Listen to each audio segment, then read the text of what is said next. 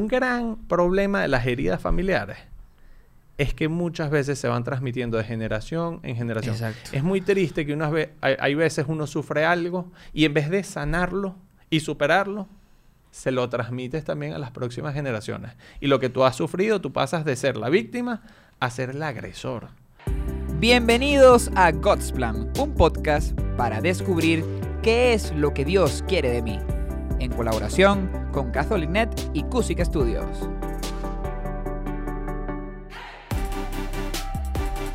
Padre, bienvenido.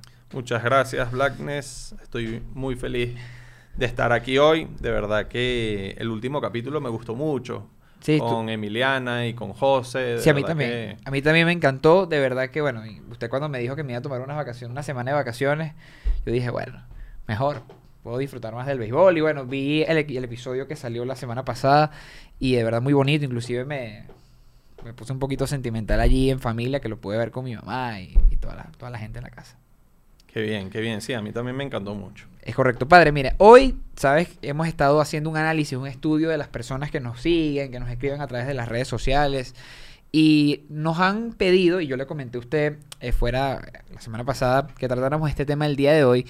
Y es un tema delicado, un tema fuerte, porque hoy en día se hace común y es el tema de las, relaciones familiares tóxicas, eh, que es un tema fuerte para algunos.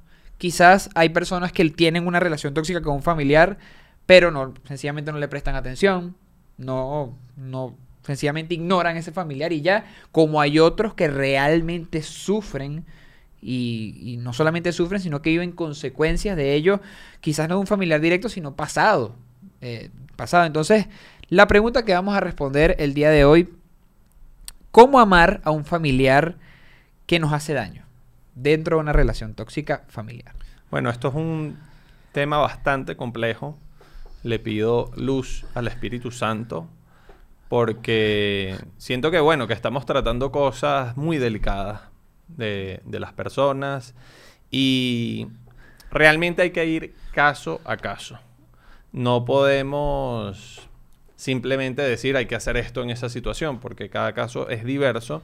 Lo que me gustaría es buscar principios que se pudiesen aplicar a todos los casos y que nos puedan dar luz en, en- medio de estas situaciones. Sí, bueno, padre, pero no diga ese preámbulo. Ese preámbulo está un poquito fuerte, ¿no? Yo creo que me, me genera dudas, ¿no? Yo creo que no sé. No sé si pedirle allá a alguien que me pase una libreta o sacar el teléfono para anotar, porque esto Bueno, está no. fuerte, está fuerte, está fuerte de lo que está diciendo, ¿no? Espíritu Pero, Santo. bueno, yo creo que va a ser fuerte, pero, pero, pero igual va a quedar grabado. Ah, lo, bueno. lo puedes escuchar varias veces, cuando vas al estadio, Si tengo cuando que llorar varias veces, yo- no hay problema, claro. Exacto. Pero sí, es un tema bien delicado y muy frecuente. Y el primer principio que me gustaría abordar es un principio de Juan Pablo II. Él profundizó muchísimo en el tema de la dignidad de la persona humana, del valor de la persona. Y él decía que la respuesta apropiada, adecuada a una persona es amarla. Ok. Es decir, ante cualquier persona la respuesta de uno debe ser amar a esa persona. Ya va, padre, pero momento, porque bueno, sabes que yo, no sé si yo le he manifestado en varias oportunidades que Juan Pablo II es uno de los papas al que yo más le tengo respeto, porque lo he estudiado, he hablado mucho de él, y me llama mucho la atención esta frase porque creo que es, es un poco literal, o sea, tipo, tienes que amar a Hitler, si, si tu si tu Hitler fuese tu, tu primo, tienes que amarlo y aceptar todo lo que él hace, tienes que amarlo No, sobre no, todas las cosas. Yo en ningún momento dije que uno tiene que aceptar todo lo que él hace. Eso Ok. lo acabas de decir tú, eso no lo dijo Juan Pablo II, Ah, no lo dije yo. No. Para Juan Pablo II, amar es buscar el bien de la otra persona. Entonces, tú quieres que así la otra persona esté haciendo algo que te haga daño, tú quieres el bien de esa persona. Eso no implica que tienes que mantenerte muy cerca de esa persona y dejar que te haga daño, no.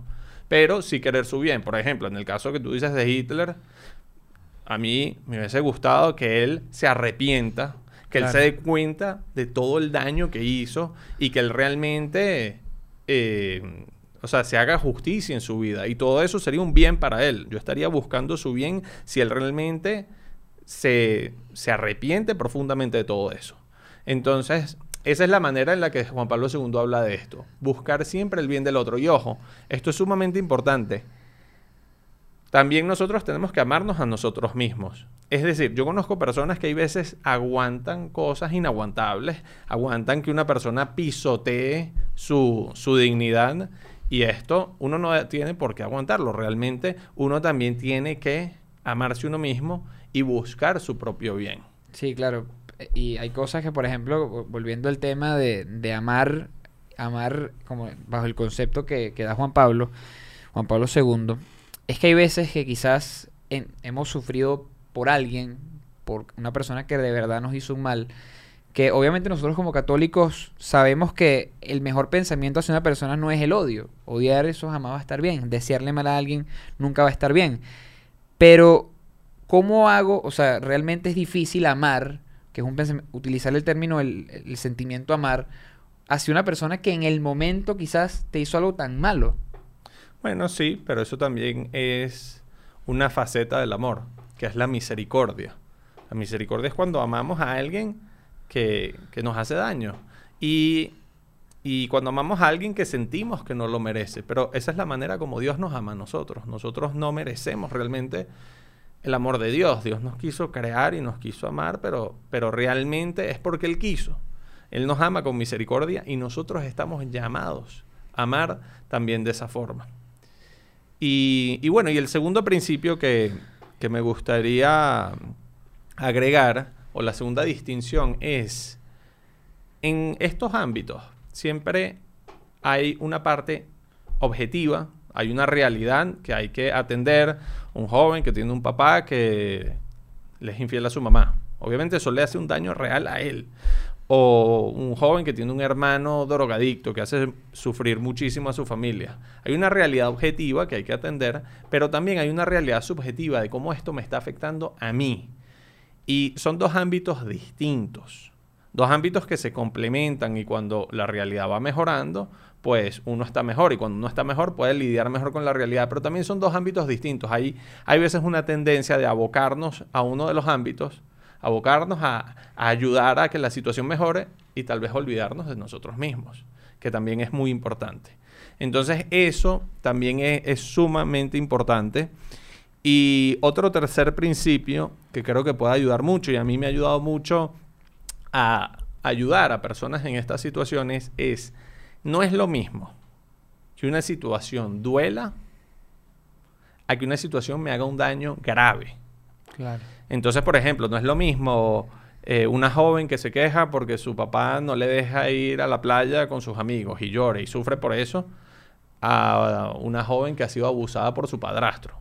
Claro. Que es algo grave, que es algo que le hace daño, que es algo que, que, que, que realmente necesita ayuda urgente, ¿me entiendes? Entonces, hay que establecer también esos parámetros cuando uno trata de estas situaciones. Sí, padre, y además hay que tomar con mucha cautela, con mucho cuidado estos temas, además de que cómo puede alguien, eh, hablando de esta joven, por ejemplo, del padrastro, afrontar ese problema a sabiendas del miedo que puede producir.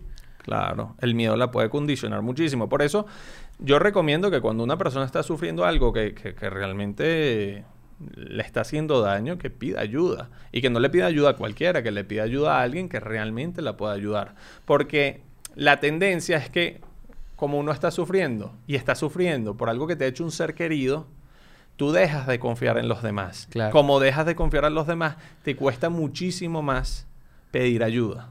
Pero ahí uno tiene que salirse de ese círculo vicioso y buscar a alguien que realmente pienses que sí te pueda ayudar y, pedir ayuda. Es muy difícil que una persona pueda salir por sí sola de, un daño profundo que le haya hecho un familiar. Sí, y además de, cómo se puede, yo creo que podemos hablar también de cómo se pudiese superar, hablar de superación de todos estos traumas que quizás puede arrastrar una persona. Sí, sí, eh, realmente aquí entra mucho el tema de la psicología, pero, por ejemplo, hay una, hay una historia. Tú sabes que a mí me gusta mucho contar historias, sobre todo bíblicas. Historias con el padre eh, Elías. En la Biblia vemos muchísimas heridas familiares. Desde el comienzo de la Biblia tenemos a Caín, que mató a su hermano Abel. Después, por ejemplo, nosotros tenemos la historia de Jacob, que le quita su herencia a su hermano Exaú.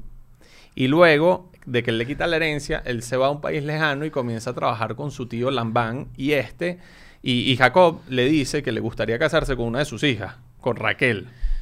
Padre, debo decir que debo, debo primero demostrar mi admiración hacia usted por los nombres complicados que trae la Biblia. Continuar. Sí, y entonces su tío le dice, te puedes casar con Raquel, pero primero tienes que trabajar siete años para mí.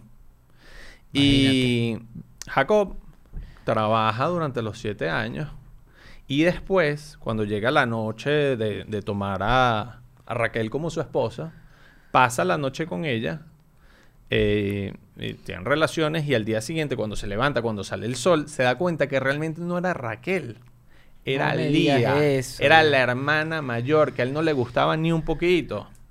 Y esto salió, sale así tal cual en la Biblia. Entonces él va y se queja con su tío y le dice, pero ya va, yo te había dicho que yo me iba a casar, que yo me quería casar era con Raquel. Y su tío le dice, aquí, en esta tierra, nosotros acostumbramos que primero viene la mayor y después la otra.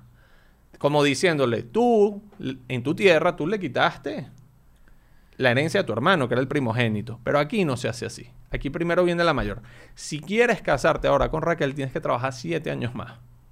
Y el pobre Jacob, la verdad quería mucho a Raquel y empieza a trabajar siete años más. Eso era amor. Obviamente, esto trae una situación difícil. ¿Por qué? Porque Raquel por mucho tiempo no pudo tener hijos, mientras que Lía tuvo cualquier cantidad de hijos. Solo eh, varones, tuvo creo que 11 hijos. ¿Con este hombre también? O con... Sí, sí, con Jacob, claro. Y de repente nace el último que es José, que es un hijo de Raquel. Entonces, realmente eh, Jacob no había superado realmente esa herida familiar que se venía trayendo en cuanto que su papá le había dado prioridad a su hermano, a Esaú, y no a él. Y él le estaba dando un favoritismo excesivo a José, porque era el hijo de la esposa que él realmente amaba.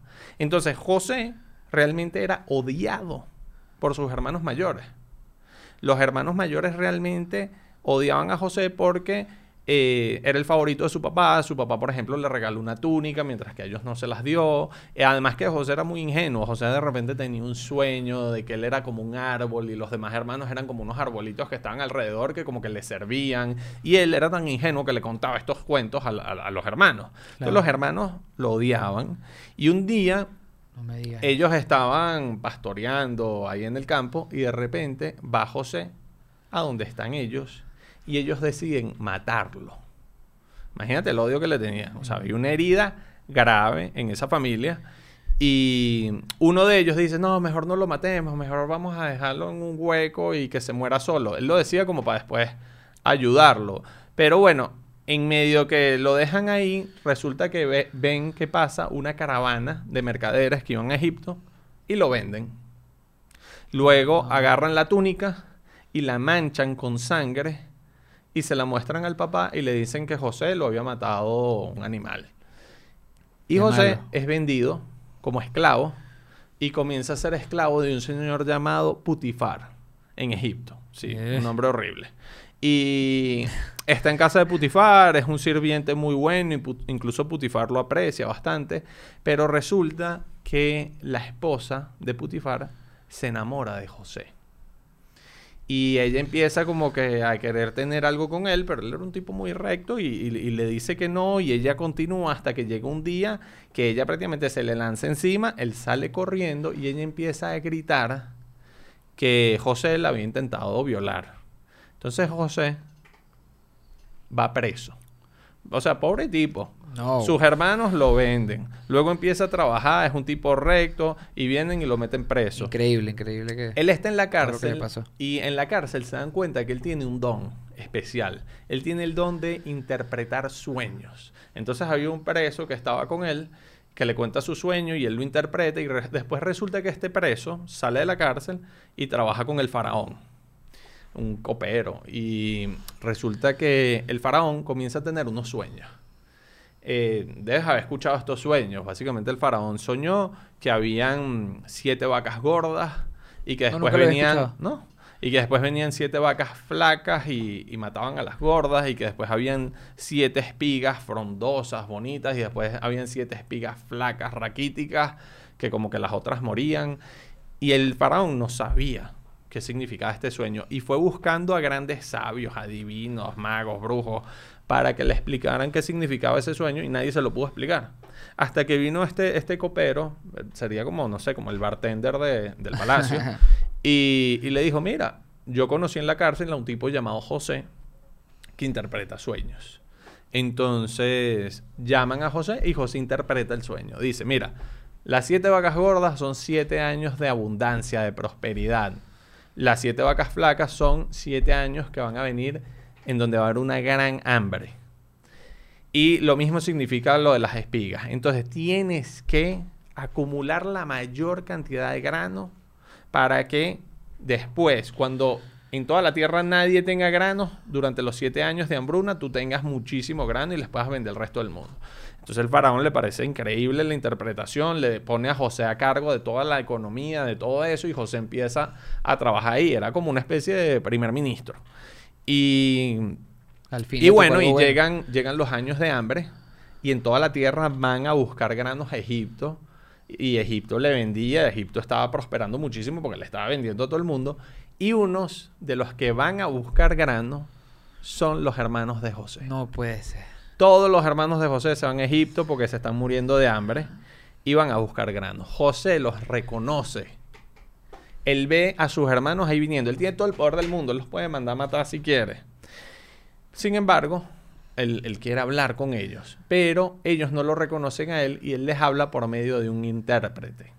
Por medio del intérprete entonces se entera que su papá está vivo. Se entera que tiene un hermano menor que se llama Benjamín, que también es hijo de Raquel. Se entera de muchas cosas y- y él los manda como que... Él dice que no confía en ellos y tal, y entonces los manda a meter presos. Y entonces él los escucha cuando ellos están en la cárcel hablando su idioma natal, él les escucha y él ve que han cambiado. Él ve que, que- que- que ya no son las mismas personas de antes. Él ve que, que como que Dios ha hecho una labor en ellos. Ok. Y luego él les dice, bueno, miren, para ver si ustedes dicen la verdad y son gente confiable, quiero que vayan y busquen a su hermano Benjamín. Para ver, ustedes me dijeron que tienen un hermano menor. Pues bueno, vengan y tráiganlo. Una técnica inteligente. Ellos ven, ellos van, y cuando le dicen eso a Jacob, Jacob dice, no, yo no quiero, ya yo perdí un hijo, yo no quiero que lleven a Benjamín, le puede pasar algo malo, pero ellos convencen, porque bueno, no tenían que comer, y van. Cuando regresan, Jacob les ofrece un banquete, come con ellos, todo maravilloso. Y luego él los pone a prueba. Él agarra una copa de oro y la mete en uno de los bolsos en donde ellos iban a llevar el grano. Entonces mete la copa en el bolso de Benjamín. Ay, Cuando ellos están saliendo de la ciudad, él manda a los soldados que los, que los agarren. Los soldados los agarran, revisan los bolsos y ven que hay una copa de oro en el bolso de Benjamín. Entonces los soldados dicen, los demás se pueden ir, pero este se tiene que quedar porque nos ha robado. Y los hermanos dicen, no, no lo vamos a dejar. Si él se queda, nosotros nos quedamos con él. Incluso estaban dispuestos a dar la vida por su hermano. wow. José, cuando ve esto, llora. Manda a salir a los, a los sirvientes, a los, a los tipos de Egipto, de Egipto, y él llora de ver cómo esas personas que antes le habían vendido, que antes habían sido capaces de quererlo matar, ahorita estaban dispuestos a dar su vida por su hermano menor. Él ve que ellos han cambiado y él llora y les dice quién es él. Ellos más bien sienten temor, dicen, José no, no- nos va a mandar a meter presos, nos va a matar. Y José para nada, más bien él quiso que trajeran a su papá y ahí fue como comenzó a vivir el pueblo de Israel en Egipto. Claro. Y yo creo que a esta historia se le pueden sacar muchas enseñanzas porque Sin duda. un gran problema de las heridas familiares es que muchas veces se van transmitiendo de generación en generación. Exacto. Es muy triste que unas ve- hay, hay veces uno sufre algo y en vez de sanarlo y superarlo, se lo transmites también a las próximas generaciones. Y lo que tú has sufrido, tú pasas de ser la víctima a ser el agresor. Es muy triste. José detiene esa herida familiar que había habido desde Caín y Abel prácticamente. Y él detiene eso, la verdad, e- es, es muy bonito eh, cómo lo hace. Y él, es muy bonito, hay, hay distintos pasajes en donde dice que él llora, que él llora Y eso es sumamente importante. Yo creo que uno cuando está en medio de una situación así, uno tiene que sentirlo, tiene que llorarlo, tiene que reconocer ese sufrimiento. Luego de reconocerlo, José se va dando cuenta cómo Dios también había actuado por medio de esa situación. José dice, ya entendí, realmente no fueron ustedes los que me enviaron a Egipto. Dios quiso que yo llegara a Egipto primero para que luego ustedes no se murieran de hambre. Increíble. Entonces él se va dando cuenta cómo Dios había hecho una labor, una labor sumamente importante. Entonces yo creo que en parte reconocer nuestro sufrimiento, pero después ir viendo cómo Dios ha ido trabajando por medio de esa situación. Obviamente, como dije al principio, hay que ir caso, Caso a a caso. Caso. A caso. Pero yo creo que los tres principios que vimos al principio, el de amar, José siguió am- amando a sus hermanos. Después, José se ocupó de sí mismo, o sea, tuvo que salir adelante. Pero también José vio cómo podía mejorar esa realidad, esa herida que había en la familia. Y después José supo distinguir cuando algo le dolía y cuando algo le hacía daño. Él realmente al final los perdona. Él sigue viviendo con ellos. Él más bien lo- los pone a vivir en medio de mucha abundancia en Egipto. Entonces vemos que es como una persona que realmente, en vez de salir peor de la herida, más bien salió mucho mejor, mucha mejor persona. Sí, claro, padre, y de verdad que es una historia ejemplar, porque muchas veces, como usted lo dijo, me, me llamó mucho la atención esto, porque usted dijo lo mismo, en vez de la gente pararlo, muchas veces que continúan ese legado negativo, porque hay dos opciones, o aprendes de él y dices, hey, no quiero esto, o sencillamente lo, lo asumes y lo empiezas a repetir, de verdad que me encantó la historia de, de José. Creo que voy a empezar a leer más la Biblia para encontrar más sabiduría, porque me he dado cuenta, padre, que en cada uno de los capítulos usted tiene una historia bíblica y allí siempre eh, podemos sacar una muy bonita reflexión. De verdad, inclusive me sentí un poquito identificado, porque a mi familia pasaba, pasa algo muy similar. Eh, quizás no es algo que me afecte directamente a mí, pero sí afecta a mi mamá, y es que recientemente falleció mi abuela. Y mi abuela le prometió la, o sea, le prometió la, ca- o sea, la casa de mi abuela, se la prometió a mi mamá, pero mi abuela no dejó nada escrito. Y mis tíos que viven en Estados Unidos ahora quieren esa casa. Y hoy, y hoy en día mi, o sea, mi mamá y yo estamos en una situación de una situación un poco precaria porque contábamos con esa casa para vivir y nos está costando un poco un poco ese tema, ¿no? Y de verdad que a veces como como lo dije en un principio, quizás en esas situaciones de que tú ves que un familiar te, te está atacando, te está perjudicando, eso te puede doler muchísimo y, puedes tomar incluso repercusiones negativas hacia él. Eh, gracias a Dios en mi caso, lo he tenido usted padre, he tenido muchos, a- he tenido a Dios siempre presente y sé que no es, lo, no es lo correcto y sencillamente lo que he hecho es orar por esas personas y ya. Pero qué bueno que hoy hemos hablado de ese tema porque quizás hay otros que no, no, no solamente toman repercusiones sobre, la, sobre su familiar, sino también pueden pensar en hacerse daño a sí mismos. Entonces, me encantó este tema el día de hoy. De verdad que aprendí muchísimo. Y bueno, si hoy este tema fue un poquito profundo, un poquito chévere, vamos a la otra semana para lo que será el sexto episodio de God's Plan, donde tendremos un tema muy bueno con un invitado de lujo. Sin lugar a duda, un invitado de lujo. Yo voy a dar un preámbulo sobre este invitado padre porque yo lo tengo que decir. Primero es un gran amigo, desde ya. Primero es un gran amigo. Segundo es sabio, conoce mucho. Empresario, conoce mucho de, de negocios, finanzas, de verdad es un crack.